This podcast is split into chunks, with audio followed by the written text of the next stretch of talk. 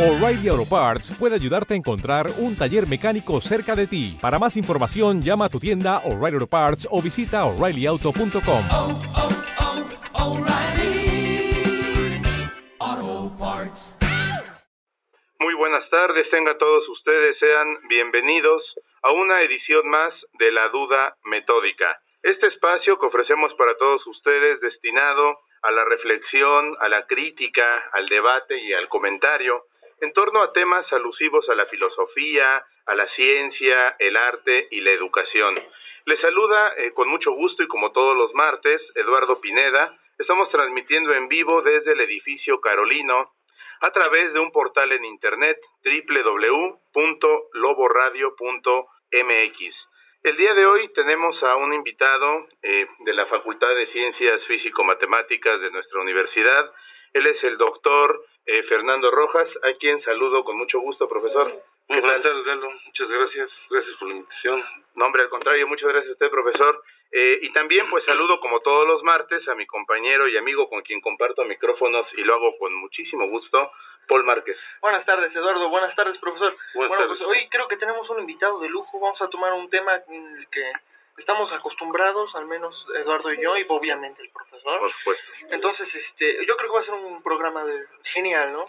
Sí, así es, porque eh, cuando nosotros hablamos de ciencia, cabe destacar que hoy vamos a dedicarle el, el tema, el programa, a hablar de ciencia. Eh, muchas veces podemos pensar en cómo es el actuar y el enfoque que tiene un científico tanto dentro de su ámbito de investigación, dentro de su, de su facultad o de su instituto, de su centro de investigación, y cómo es el enfoque que tiene con respecto a la sociedad. Cuando nosotros hablamos del el enfoque que el investigador da eh, o tiene respecto a un problema que se plantea, podemos hacernos una pregunta que tiene que ver directamente con las eh, variables o con la forma en la que él eh, interpreta y trabaja las, las variables que están relacionadas con su problema. Entonces, una cosa es ver las variables de un problema científico de forma, digamos, aisladas, ver las variables una por una, con un enfoque eh, totalmente eh, un, unitario, y otra cosa es ver las variables jugando al mismo tiempo, jugando al unísono.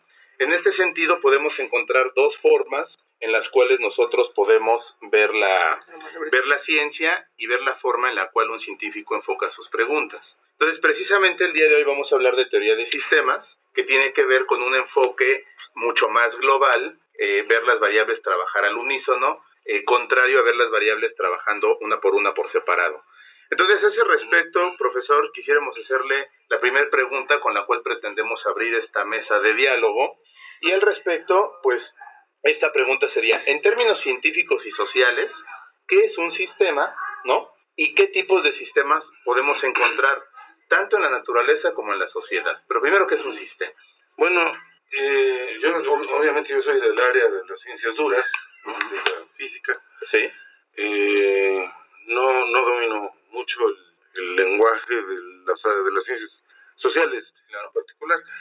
Eh, pero más, más o menos estamos acostumbrados a que en el área social entendemos por sistema una un conjunto social, sí, un conjunto de seres humanos y una forma de organizarse, Bien. ¿no? Es más o menos lo que uno podría entender muy genéricamente en términos sociales.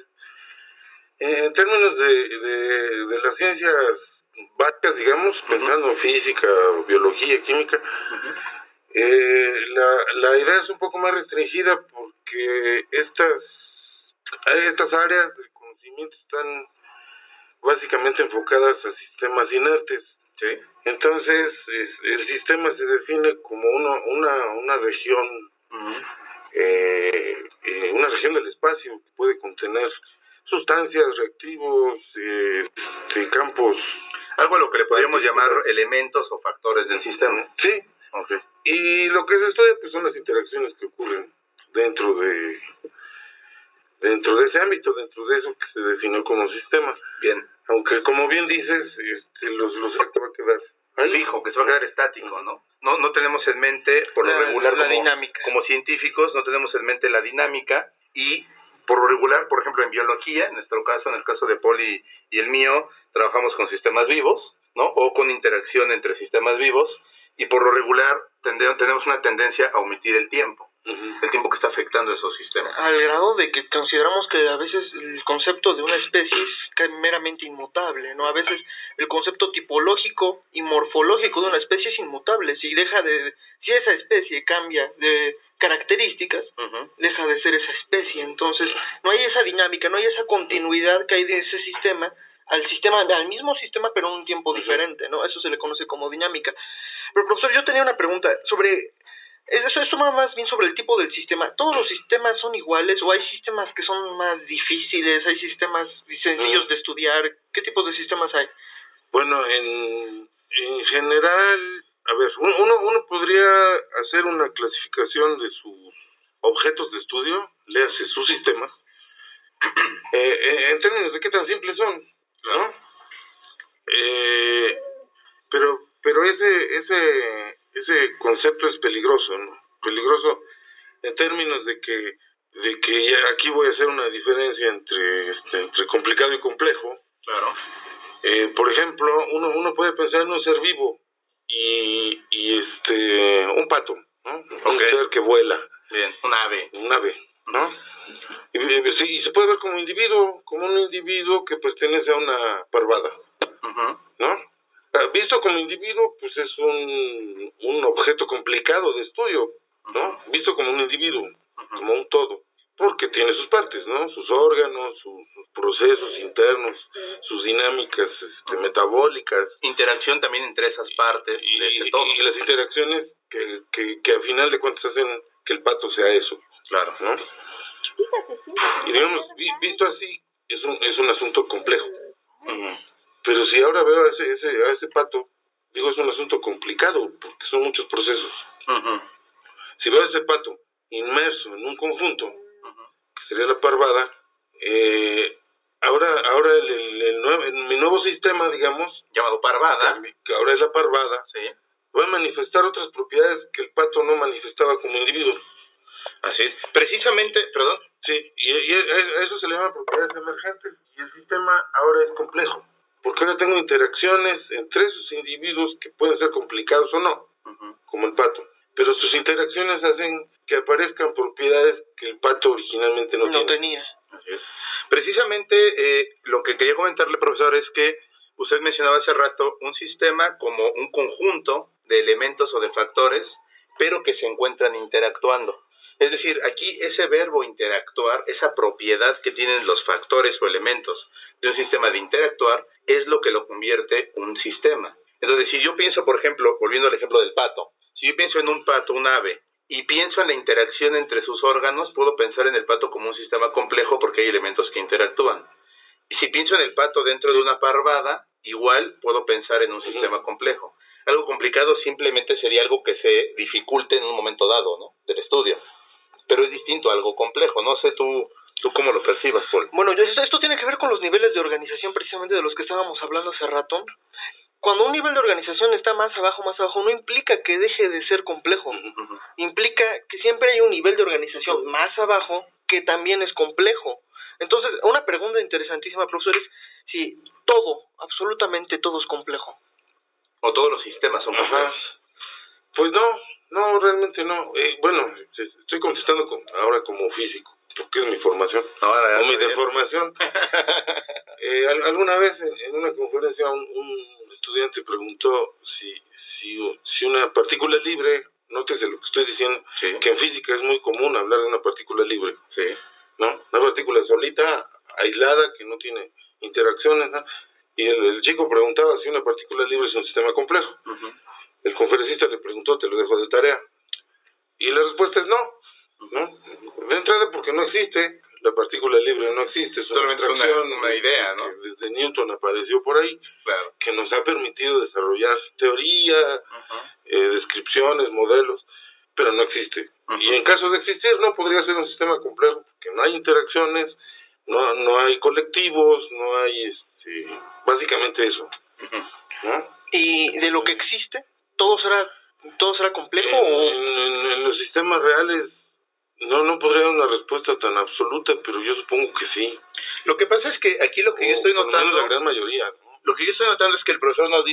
para que sea sistema complejo debe haber interacción. Sí. Si yo tengo eh, la partícula libre, que es una idea, que para empezar no existe, y en segundo lugar, si existiera no tendría interacción, porque está libre, está solita, ¿no? En un, en un espacio vacío, entonces no puedo hablar de complejidad. Pero en el momento que yo meto el concepto de interacción, en ese momento yo ya estoy hablando de complejidad. Entonces, todo sistema que yo pueda encontrar en la naturaleza o en la sociedad, al haber una interacción entre factores, ser sistema, lo vuelve un sistema complejo. Eso es lo que puedo, digamos, eh, ir entendiendo, profesor. Sí, sí. Bien. Eh, ahora bien, eh, cuando nosotros como científicos abordamos una pregunta, abordamos un problema, tenemos una tendencia a hacerlo a través de una visión sistémica compleja o a través de un estudio separado de las, de las variables. Ah, bueno, esta es, esta es una cuestión eh, histórica que, que realmente se está rompiendo, se está, se está transformando, ¿no? Eh, básica- básicamente, en, en, digamos, el desarrollo de la ciencia del siglo XX fue, durante el siglo XX fue, este, fue desarrollar modelos, conceptos, definiciones, siempre pensando, por un lado, en, en esa visión estacionaria de los sistemas, Ujú. esa que mencionamos al principio, y este, en, en, en esa visión de que mis variables deben tender a algo, Ujú. ¿no? Aunque se muevan un poquito de entender a un, a un estado estacionario que yo pueda ¿Estudiar? Estudiar. estudiar y tenerlo como referente Algo que de siempre algo, esté allí. sí.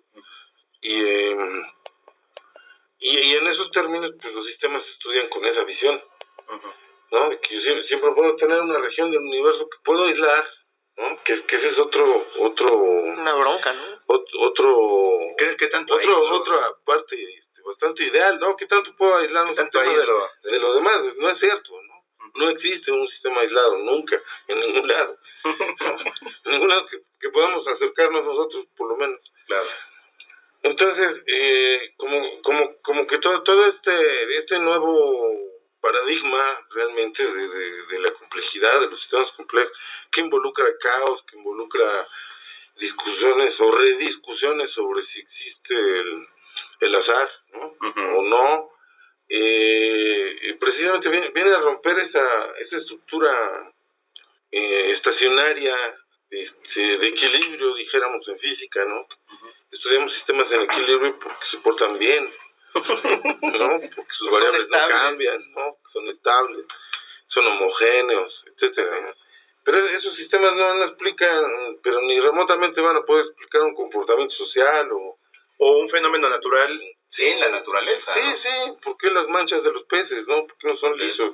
O por ejemplo, ¿por qué el movimiento de un cardumen? ¿no? Exacto, ¿no? ¿Por qué la formación de una parvada en una especie de delta? Ajá. Eh, es decir, o- o el Esos comportamiento de las movimientos tan- hormigas. tan artísticos que se ven, ¿no? Así De es. las parvadas en los lagos, Ujú.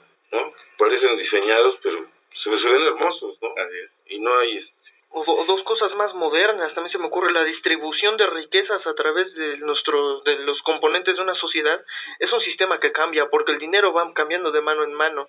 Entonces ese es un sistema interesante y el otro que parece burla, el Facebook, es un sistema también complejísimo, Sí. hay muchísimas Es una red. interacciones, es una red de interacciones que va cambiando día a día porque día a día agregas amigos, le das likes. Oye, pero, pero el Facebook es una red constreñida, ¿no? Porque tú decías alguna vez, los amigos de mis amigos Son mis mis amigos. amigos, ¿no? Entonces, ¿hasta dónde, por ejemplo, aquí, retomando lo que estamos platicando con el profesor, hasta dónde una red es realmente una red, ¿no? O, o ti- o tiende a crecer desordenadamente a través, por ejemplo, de la entropía, ¿no? De la esta esta idea de la de la expansión del universo que cada vez va ganando más grado de desorden.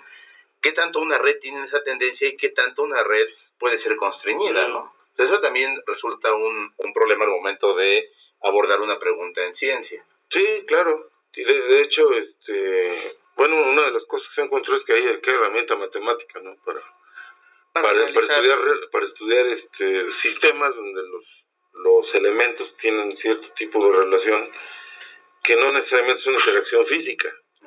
¿no? No hay una fuerza ahí newtoniana, no hay un campo eléctrico. Las interacciones son de otra manera, son vínculos. Ah, culturales, amistades. ¿Cómo, sí, cómo se podría diferenciar una interacción de un vínculo, profesor? Para, digamos, para el auditorio, pensando en el auditorio, Ajá, que, le- que nos vaya quedando un poco más claro. claro. Por ejemplo, eh, pensé- podemos pensar en, pensemos en dos personas, Ajá. dos estudiantes del salón.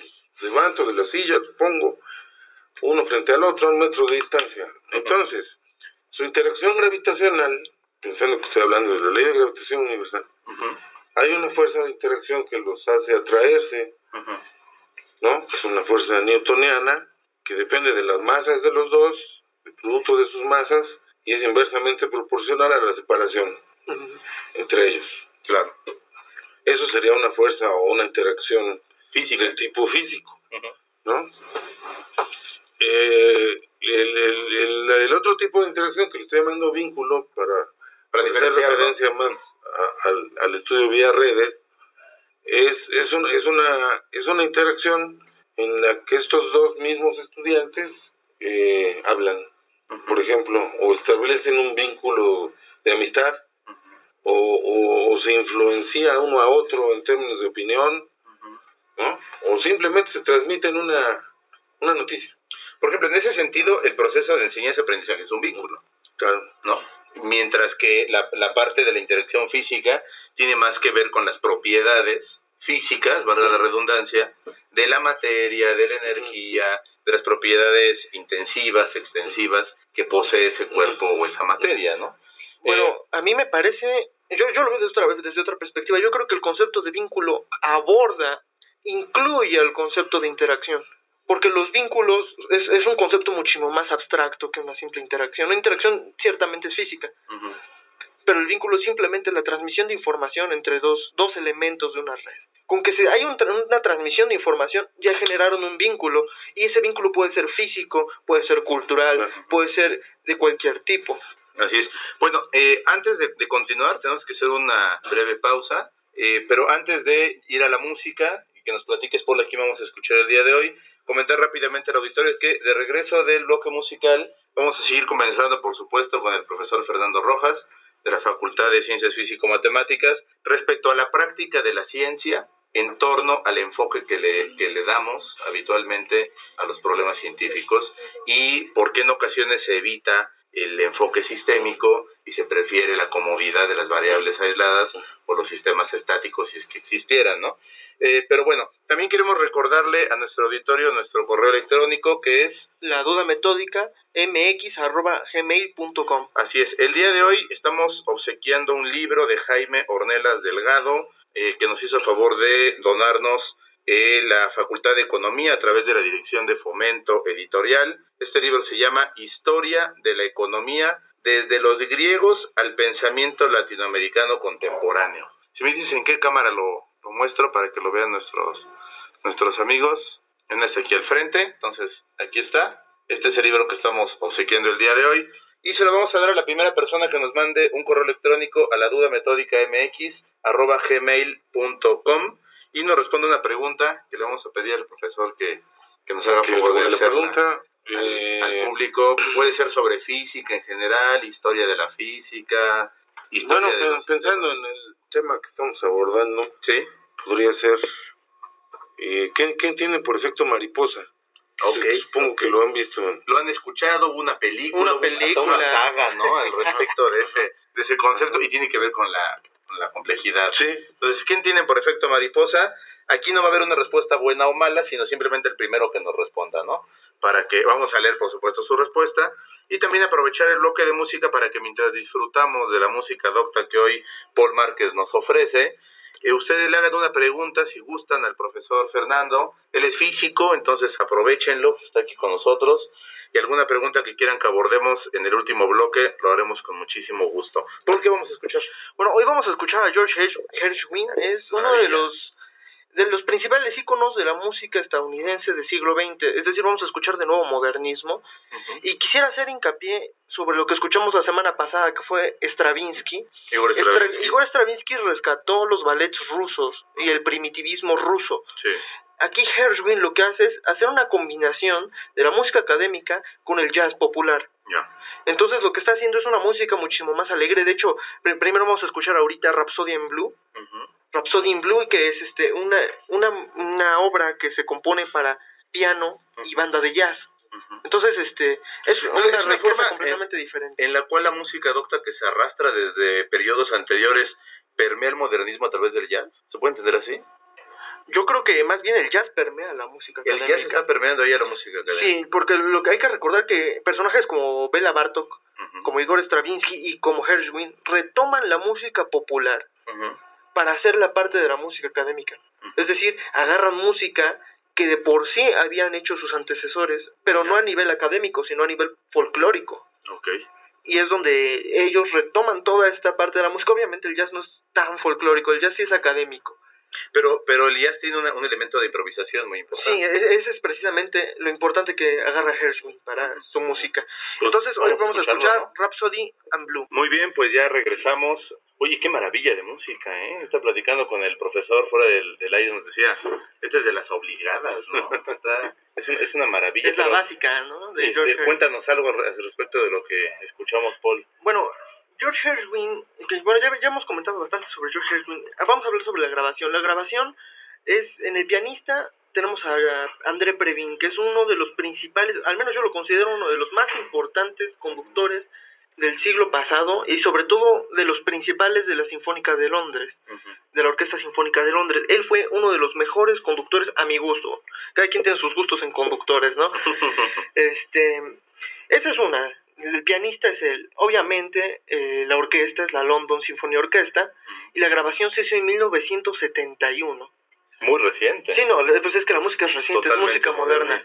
sí. Y bueno, de nuevo quiero rescatar algo que habíamos dicho la vez pasada, el ritmo. Aquí no importa la, tanto la armonía, aquí lo que importa es marcar un ritmo, que es lo que le da toda la riqueza, precisamente dinámica, de la música del siglo XX. El ritmo y no la armonía ni la melodía. Fíjate que ahorita que comentas eh, este asunto de los directores, yo me estaba, estaba recordando una entrevista que le hacen en Francia, si no mal recuerdo, a, a Celibidache, A Celibidache, ¿no? sí. De hecho, esa, esa entrevista, este, afortunadamente tú me la, tú me invitaste a verla. Está en YouTube. Y me la, me la mostraste en YouTube, les, les recomiendo que la vean, ¿eh? Eh, bueno, en esa entrevista, Celibidache habla más o menos de lo que estamos platicando acá, de que cuando nosotros tenemos una orquesta, los elementos de esa orquesta forman un sistema, pero el cómo se escuche, cómo suene una orquesta es distinto a cómo suene otra, aunque la partitura sea la misma, ¿no? Claro. Incluso aunque el director sea el mismo y la orquesta sea la misma, si tocan hoy o si tocan mañana, Es se diferente. va a oír diferente, porque cada sistema adquiere propiedades emergentes en el instante, ¿no? Ahí metiendo la variable tiempo que decíamos hace un momento. Pero decíamos antes del corte que le queríamos preguntarle al profesor acerca de cómo la práctica científica actual ha tratado de esquivar, de salirse por la tangente, de Como alguna clase manera, ojo pequeño, ¿no? como, como, como que no quiere ver que los sistemas funcionan de manera compleja, que hay interacciones y toman variables aisladas, ¿no? Las encajonan en estas famosas condiciones de laboratorio o como dicen en la economía el ceteris paribus, todo lo demás constante, y empiezan a estudiar cada variable por separado, después de manera eh, totalmente abstracta, juntan sus resultados y nos cuentan una historia completa. ¿Eso tiene validez, profesor? ¿O ahí estamos pecando, estamos cayendo en algún error? El reduccionismo, por ejemplo. Por ejemplo, sí, hay, bueno, dijiste una palabra mágica ahorita, eso del reduccionismo. Tiene, tiene mucho que ver en, en- en el sentido de que este, eh, René Thom, un premio Fields matemático de 70 más o menos, define el reduccionismo. Bueno, caracteriza el reduccionismo y este, yéndose sobre todo sobre los físicos y los biólogos, por cierto. Nos queda bien el saco. Sí, nos queda el saco. este, en términos de dos cosas. Un- Una que él llama el atomismo, Ajá. que es este, suponer, como decíamos hace rato del pato, suponer que si yo conozco un elemento del sistema, Conozco, conozco todo. todo, todo, Sí. ¿no? Y, Ajá. y precisamente uno- parte del paradigma de la complejidad es que el todo no es la suma de las partes, Exacto. ¿no? Eso tiene que quedar más, claro, ¿no? Es más que, Es más que la suma de las partes. ¿No? Y la, la otra parte del reduccionismo que él menciona es el suponer que los que los modelos de la naturaleza tienen que ser vía objetos diferenciables, Discretos. este, ajá, funciones, derivadas, que final- finalmente pues fue el gran éxito de Newton, de Leibniz, Claro. de la mecánica, usar las ecuaciones diferenciales para, para modelar cuánta cosa se ponía enfrente. Ujú. Esa es una, es una herramienta Es una flexible, ¿no? herramienta bastante flexible, bastante poderosa, pero no es todo. Claro. Ujú. No, o sea, el problema es casarse con la idea de que solamente existe eso. Y bueno, parte de este rompimiento tiene que ver con lo que decíamos de la teoría de grafos para estudiar dinámica de redes, ¿no? Por cierto, y también hay un conjunto de, de clasificación, hay una clasificación pues del tipo de redes que se pueden formar dependiendo de sus dinámicas, dependiendo de sus De su vínculos, organización. ahora sí, ¿no? Y este y, y en, e- en esos términos eh, creo una parte social también porque parece ser que a nivel social hay hay ciertas inercias siempre, ¿no? O sea, cu- cuando cuando alguien dijo que el- la Tierra no era el centro del universo, y ese alguien fueron varios alguien, ¿no? Sí, de una generación. Ya hablamos de ella. Hace una semana. Hace una semana. Y, este y, y no pasó de la noche a la mañana que todo el mundo pensara que así era, Claro. ¿no? Hubo una gran resistencia, hubo instituciones completas resistiendo La iglesia, por ejemplo. ¿no? Sí. resistiéndose a esa idea y, y, y- y no de la mejor manera, ¿no? Además, platicamos. Decíamos hace una semana, había persecución, había sí, tortura. sí, sí, No, claro. y lo, lo que tenían prohibido era derramar sangre, entonces quémalo, ¿no? que, que se evapore y no se derrame. y yo, yo, yo creo que, que a estas alturas, en esos mismos términos, está ocurriendo esta, ahora, ahora sí, esta dinámica de cómo se adquiere el conocimiento, ¿no? O de cómo nos acercamos a entender nuestro mundo, nuestro universo. Así es. Pero, profesor, ¿por qué, por qué la, la práctica científica actual evade de alguna manera la, Sí, la eso, visión eso, sistémica? eso es, eso es a lo que iba. Sí. Que, que este, por un lado hay cierta inercia, ¿no? O, sea, uno, Yo trabajo cualquiera, yo, yo propongo que esto es, este, otra cosa, ¿no? Se me ocurre abrir la ventana y decir, ah, voy a tomar este elemento también que está afuera del sistema que estoy acostumbrado a estudiar, o del tipo de sistemas que estoy, no, voy a meter este otro elemento, y a ver qué pasa, ¿no? Y, y resulta que encuentro una manera de estudiarlo y de, y de describir y que me describe cosas más allá de lo que estoy acostumbrado. Pero el efecto sobre la, sobre, sobre los demás científicos, digamos, puede, puede ser de diferentes, de diferentes formas, ¿no? Uno, uno, una reacción podría ser, no me importa.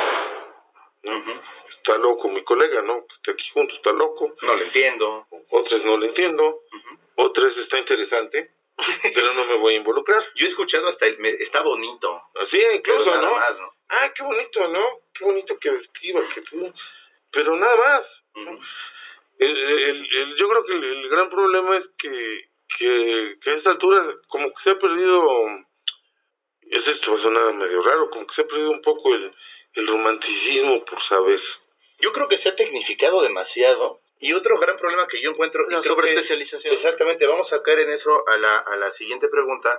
Es la sobreespecialización. Por ejemplo, yo ayer platicaba en la escuela de biología con unos compañeros y yo les decía que, que la biología cuando no era biología, cuando era naturalismo, Naturalismo, hacían de todo. el naturalista estaba interesado por la naturaleza. O sea, su objeto de estudio era el, conjunto, Claro. el colectivo de seres vivos y empezaron a ver que era tan complejo, tan tan este tan tantas Tan interacciones, amplio, ¿no? tan amplio que dijeron, "No, vamos a estudiar solamente a los animales o a las plantas o a los, los hongos", hongos. y surgieron ramas. Luego dentro de la, por ejemplo, de la zoología, dicen, "No, el mundo de los animales es muy amplio, vamos a estudiar solamente a los no tengan huesos, a los, Los invertebrados." De ahí alguien decidió que a los insectos, de los insectos que a los coleópteros, es decir, escarabajos, y de ahí alguien dijo, no, a mí me interesa el metatarso del escarabajo tal, ¿no?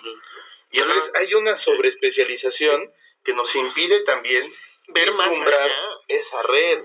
Sí, no, pues no. Eso mismo ocurrió en todas las... En todas las ramas de la ciencia. La física está igual. Eso yo no sé si sea comodidad o si sea, por ejemplo, interés económico, científico tiene que publicar. Y por Sí. publicar, y por tener tesistas, y por tutorear alumnos, recibe eh, puntos que se traducen en becas, ¿no? Por ejemplo. Eh, y no ocurre solo en la universidad, ocurre en todas las universidades, probablemente en todo el mundo. Entonces yo no sé si el evitar ver esa complejidad, esas interacciones, esos sistemas, Ese sistema.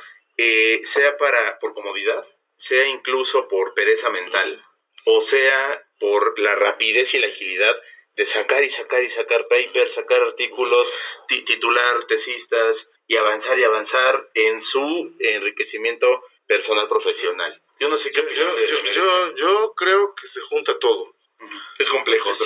Sí, sí eh, porque incluso incluso hay compañeros, profesores que me han dicho, oye, es que sistemas abiertos, fuera de equilibrio, eso va a ser muy difícil.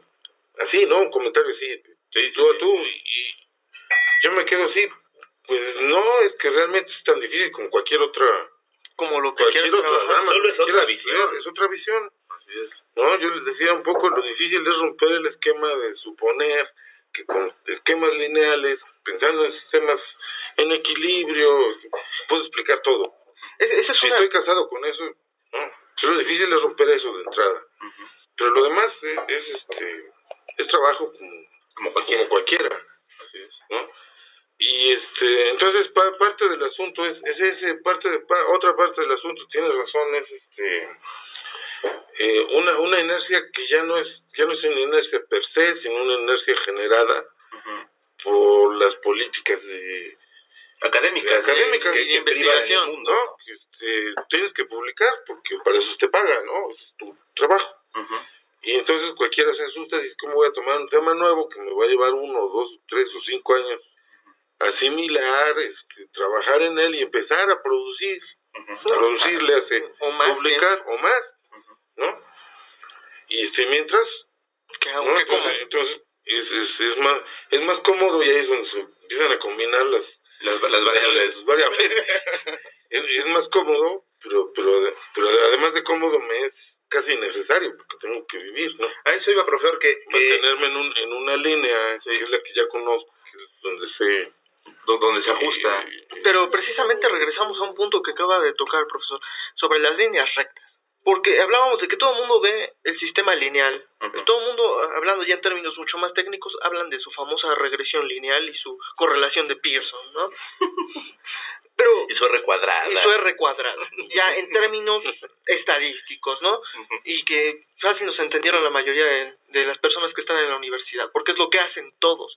¿Qué hay de esa visión de líneas rectas? Todo es líneas rectas para los biólogos, todo es líneas rectas para los físicos, todo es líneas rectas para los químicos. Pues, pues no.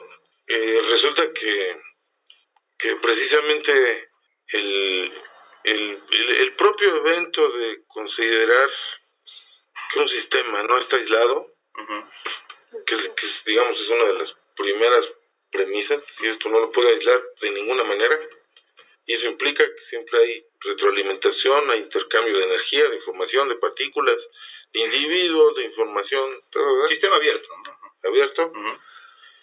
Y en, e- en esos mismos términos, eh, los modelos lineales no, No sirven. sirven para nada. Entonces pues, eh, sigue esa terquedad de todas las áreas de la ciencia por seguir ocupándolos. Pero, perdón, yo quería comentar algo al respecto. Yo creo que más que, que ser una decisión propia del investigador, por ejemplo, puedo hablar de, de la mayoría de los profesores que, tenía en la, que tuve en la carrera y que conozco de otras facultades que, que estudian ciencia. Yo creo que no es su decisión el hecho de decir, yo no voy a estudiar sistemas complejos y voy a estudiar las variables por separado y voy a seguir en mi linealidad. Toda la es un- comunidad es científica. un, es un problema de formación. O sea, cuando tú eres alumno, no te, no te ponen a hacer trabajos en la universidad, no haces una tesis No y no llevas materias que no sean lineales. Entonces, cuando tú creces en, la, en el mundo lineal, en la linealidad, Todos y son tú te conviertes rectas. en investigador y tú eres el nuevo profesor ahora, pues vas a enseñarle a tus alumnos linealidad. El problema aquí es romper el paradigma desde la formación de los estudiantes. Es decir, que en las carreras en ciencias existan materias donde se le enseña al alumno que la complejidad es una eh, propiedad de los sistemas que están allá afuera. Y, y de precisamente Y que los que están estudiar. estudiando, que ellos están estudiando. Y fíjense que al respecto, yo, eh, junto con el que ya me lo encontré en San Luis Potosí hace ya como año y medio o, o dos años casi, eh, eh, asistimos a un congreso de biología matemática en la cual pudimos ver eso de manera muy clara, ¿no? Estaba una conferencia del doctor Álvaro Chaos de la UNAM y posteriormente una conferencia del doctor Miramontes, este Pedro Miramontes, físico de la UNAM, Álvaro Chaos biólogo, y pudimos ver que los dos tenían una, una ponencia al respecto del mismo tema, que era evolución en biología. De hecho, de eso trataba el Congreso, pero tenían enfoques totalmente distintos, era un enfoque totalmente lineal, darwinista, si bien tocaba tangencialmente la teoría sintética involucrando herencia y medio ambiente, eh, tenía un enfoque lineal, mientras que Miramontes no, él tenía un enfoque totalmente a través de la, de la teoría de la complejidad. Pero nos damos cuenta que ambos son personas sumamente preparadas, los dos son investigadores, SNIT, eh, Nivel 3 de la, de la UNAM, y tenían enfoques distintos. Es decir, no quiere decir que uno esté mal o bien, simplemente por qué uno logra enfocar el problema desde, desde la complejidad y otro no. ¿Cuál cree usted, profesor, que cree que sea la razón por la que falte en los programas de estudio o en los congresos esta visión? Pues yo, yo, yo creo que, que aquí tenemos que recurrir a una palabra que no me gusta, que es el azar. Sí, eso existe, ¿eh? no, creo que no. De hecho, no. Bueno, yo afirmo que no. Habría que, habría que, es otro, otro programa, tema. es otro sí, programa, Sí, es otro, sí, es otro. Eh, eh, se, se dan circunstancias. ¿no? Eh, en, en, las que uno, eh, por, por alguna razón oscura, puedo platicar mi caso así muy rápido, ¿Sí? yo estaba en mi cubículo y, y pensando si me llenaba de telarañas o qué hacer, y escribí en la computadora biología y caos, ¿no? Así las dos palabras, ¿no? Biología y caos. Y descubrí un mundo. Me aparecieron ahí los sistemas complejos, me aparecieron Pero páginas. usted no había descubierto ese mundo en su formación No. como universitario. No, no, ni, ni lejos. Ese, ese es el punto al que estaba tocando hace rato, ¿no? No está en los planes de estudio. No, no, porque además hay muy poca gente Que le entre. que le entre. Entonces, este, una, una, una, una parte de lo que de lo que estamos intentando aquí en, en, en corto, si quieren, aquí en la universidad es, es este eh, que por un lado encont- encontramos que dentro de las técnicas para construir modelos, para entender fenómenos de la naturaleza, de la sociedad, de la fisiología, de la biología, incluso de la física, este, las técnicas son diversas bajo este paradigma. Y, y, y, y permiten eh, este, atacar otros problemas que no son propiamente de la física, ¿no? Que efectivamente tienen que ver con sociología, Con biología, economía, con química. Y, y, y entonces dice uno, bueno, pero si, si este, esta herramienta me permite entrar ahí, ¿Por qué no entrar? ¿por qué no entrar? Y si tengo del otro lado un biólogo y aquí tengo un matemático y aquí tengo un sociólogo Y que, un químico. que tiene la Un experiencia por ejemplo. suficiente. Para interactuar yo, yo tengo yo tengo digamos los medios las herramientas y la visión este esta de la complejidad eh, y, y él tiene los conocimientos de economía y a lo mejor discutiendo seguramente se va a involucrar también en en, en, en lo otro que es bastante llamativo bastante ese es como un atractor extraño y, entonces se podrían hacer muchas cosas, ¿no? Pensando ya en, en, en- en trabajo multidisciplinario o interdisciplinario, ¿no? Donde, donde uno puede abordar problemas reales, ¿no? Sociales, de- del campo, de la economía, ya- pero ya con un conjunto de personas, con un conjunto de profesionales diferentes Se requiere la transdisciplinaridad. O sea, un problema actual que se tenga que solucionar en términos reales no se puede solucionar con un Superman, ¿no? Es a lo que vamos. Se necesita un trabajo en equipo. Así es. Y precisamente la, la, los problemas que se abordan en la ciencia en ocasiones omiten, o casi siempre omiten, la transdisciplinariedad. Sí. Entonces también existe, eh, hablando, insisto, de la sociedad científica a nivel internacional, existe un celo profesional por decir, este es mi proyecto, Esta es esto, mi esto le toca la biología, los físicos no se metan en la evolución ni en la herencia, y los físicos le pueden decir al biólogo, tú no te metas en la mecánica, tú no, Sí. y no te metas en la astrofísica. Y por ejemplo, yo platicando con el, el director del Observatorio Solar, un radiotelescopio solar de, del INAOE, me decía la otra vez, lo que pasa es que lo que hacemos en el radiotelescopio solar es útil para muchísimas áreas. Por ejemplo, para la biología es útil porque nosotros tenemos la capacidad de medir por hora del día y por condiciones atmosféricas la radiación solar que incide sobre la Tierra o que incide sobre un ser vivo. Eso a un biólogo le sirve, ¿no? Pero hay una especie de resistencia a combinar esfuerzos entre las distintas eh, ramas científicas. Pero creo que aquí estoy diciendo, estoy cometiendo un error. Y justamente sobre eso va nuestra, nuestra siguiente pregunta. Si existe una sola ciencia, podemos considerar una ciencia, o realmente existen varias ciencias, como nos los plantean los programas educativos. Hay física, química, biología, matemáticas, astrofísica, geología, o la ciencia es una. Bueno, aquí habría, bueno, yo, yo haría una diferencia entre, entre ciencia y conocimiento. ¿eh? conocimiento formal tampoco me voy a meter ahí. Cosas filosofar. esotéricas, que también sería otra, otra, Otra forma de conocimiento, ¿no? Sí. Eh, la, la ciencia yo la vería como una institución, ¿no? La institución, así como la iglesia y la religión. ¿no? La religión es la práctica y las creencias. La, la iglesia es una institución. ¿no? Cualquier iglesia de cualquier Religión. religión. Y, y la ciencia es, es análogamente, análogamente. Es una institución. La ciencia es una institución, el conocimiento es algo más amplio. Eh, de- de- yo creo, yo siento que históricamente hubo, hubo la necesidad, y si no la necesidad, no se, por lo menos no se encontró otra vía que la que comentaste hace rato, de que es demasiado, ¿no? Órale. Este, entonces, pues, yo, me- yo, yo estudio los pajaritos y tú las ranitas, ¿no? Y este, y, y, y así, ¿no? Y, y luego viene otro chavo y dice, ah, pues tú los conejos, mano, ¿no? Y este, y, ent- y entonces se empieza a hacer una, una división de manera que cada quien se, se especializa en, en este caso, en una especie, Ajá. ¿No? En, la física son áreas, ¿no? El área de partículas, ¿no? El área de gravitación, el área de estadística, el área- y este, y, y, y bueno, fue, sien- siento yo que fue una necesidad histórica en términos de que eso, eso permitió sentar ciertas bases, ¿no? Por ejemplo, en el caso de la física, per- permitió eh, construir eh, algunas leyes universales, como la ley de gravitación universal, ¿no? Como la ley universal de los gases, que, es un gas ideal, Claro. que tampoco existe, Por eso es ideal.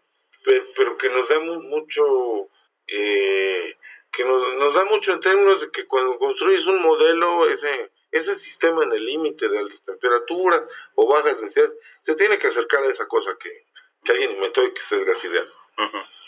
No o sea en esos términos pues fue necesario. Fue un paso necesario lo, lo que yo siento es que ahora ya no es necesario. Ya está hecho, no ¿no? eso ya está entonces vamos más allá no vamos a, a- a enfrentar otro otro tipo de problemas y este que además hay muchos no muchos problemas por resolver. Tenemos como como sociedad como comunidad no en todos los órdenes no desde la salud este, la economía la parte social la educación misma Claro. Así es. Bueno, este, yo tenía una pregunta, profesor. Hasta donde hemos abordado de la teoría de sistemas y de la complejidad al momento, me parece que podría usted llamar que sea una ciencia nueva, la ciencia de la complejidad. Eh, eh, yo no la llamaría así. A ver, yo, yo, yo, yo siento que, pe- pensando en esta diferencia que hice entre conocimiento y, Y ciencia. y ciencia, Claro. eh, la, la ciencia como tal sigue existiendo, ahí está. ¿no? Y la, digamos, la, la gente que, que estamos trabajando en esta área de sistemas complejos, nos estamos colgando de ahí. ¿no? Digo, pensando que somos, que estamos haciendo cosas que este, poco ortodoxas. Fuera de lo común, ¿no? Este pero que, que igual sirven, ¿no? Siguen, siguen siendo modelos que permiten explicar cosas y hermano en esos términos es totalmente válido Ujú. Hay, hay, hay un problema este hay, hay un problema que, que yo que yo siento que está intrínseco no sé si lo opinan todos los complejeros ya le estoy llamando complejeros ¿no? Ya lo están agrupando en Sí, una... en una en un categoría no sé, en un cajoncito que tampoco me gusta la idea no Sí, sí. es precisamente La idea no- estar encajonado, exacto, ¿no? exacto precisamente lo contrario ¿no? eh, de que yo yo siento que difícilmente se, va- se va a- se va a encontrar en algún momento otra otra vez este un un conocimiento científico en términos de eh, de algo tan tan universal como la ley de gravitación universal no como como esa ley de los gases que decía u otras que son leyes fundamentales. Yo creo que muy difícilmente va a aparecer otra vez algo así Sí, claro, la, la, la forma de operar del, de las sociedades científicas no es la misma que ocurría en los siglos XVII o XVIII. Vamos a ir al siguiente bloque de música. Seguimos invitando a nuestro amable auditorio a que nos escriban la duda metódica mx arroba tanto para eh, recibir el libro que estamos obsequiando y Historia de la Economía de Jaime Ornelas de fondo de editorial WAP, perdón, Y vamos a regresar con el comentario final del profesor Fernando. Tenemos todavía una pregunta para él acerca de si la ciencia lo es todo. Es que ¿no? esa es una pregunta más Es una- personal, ¿no? Es una pregunta más personal, pero a mí me gustaría que al aire el profesor nos, nos la respondiera. Pero lo vamos a hacer de regreso del corte. ¿Qué vamos a escuchar ahorita? Por... Este, un americano en París, igual de Hirschman. Vámonos con el americano en París. Ya regresamos a la duda metódica, este espacio destinado a la reflexión y a plantearnos preguntas. Y precisamente es lo que vamos a hacer en este momento, plantearnos una pregunta más por Bueno, una última pregunta para el profesor. La semana pasada dijimos algo sobre lo que era una persona, sobre todo por las decisiones que se estaban tomando en el siglo XVII y XVI sobre la quema de cien grandes científicos de ese momento y sobre el surgimiento de la ciencia. Y nos surgió si una persona, por muy inmersa que esté, esta es una pregunta completamente fuera del tema de hoy, si una persona, por muy inmersa que esté en la ciencia, pierde su ética y pierde su estética, y obviamente nunca va a perder la lógica, porque la lógica, la ciencia está dentro de la lógica, pero si la ciencia lo es todo para una persona, profesor, usted que es un investigador, que todo el tiempo está dedicado a este, a este asunto de la ciencia, ¿para usted lo es todo la ciencia? Eh, no. Eh, re- realmente no estoy dedicado todo el tiempo a eso. y creo que es lo más sano. Claro. Eh, o sea, la, la ciencia como, como casi como cualquier actividad. Digo, si, si, si, si, si me gustara la carpintería, de hecho, sí me gusta. si yo me dedicara, si yo viviera de eso, pues lo haría con mucho gusto, pero lo haría 8 o 10 horas diarias, ¿no? Claro.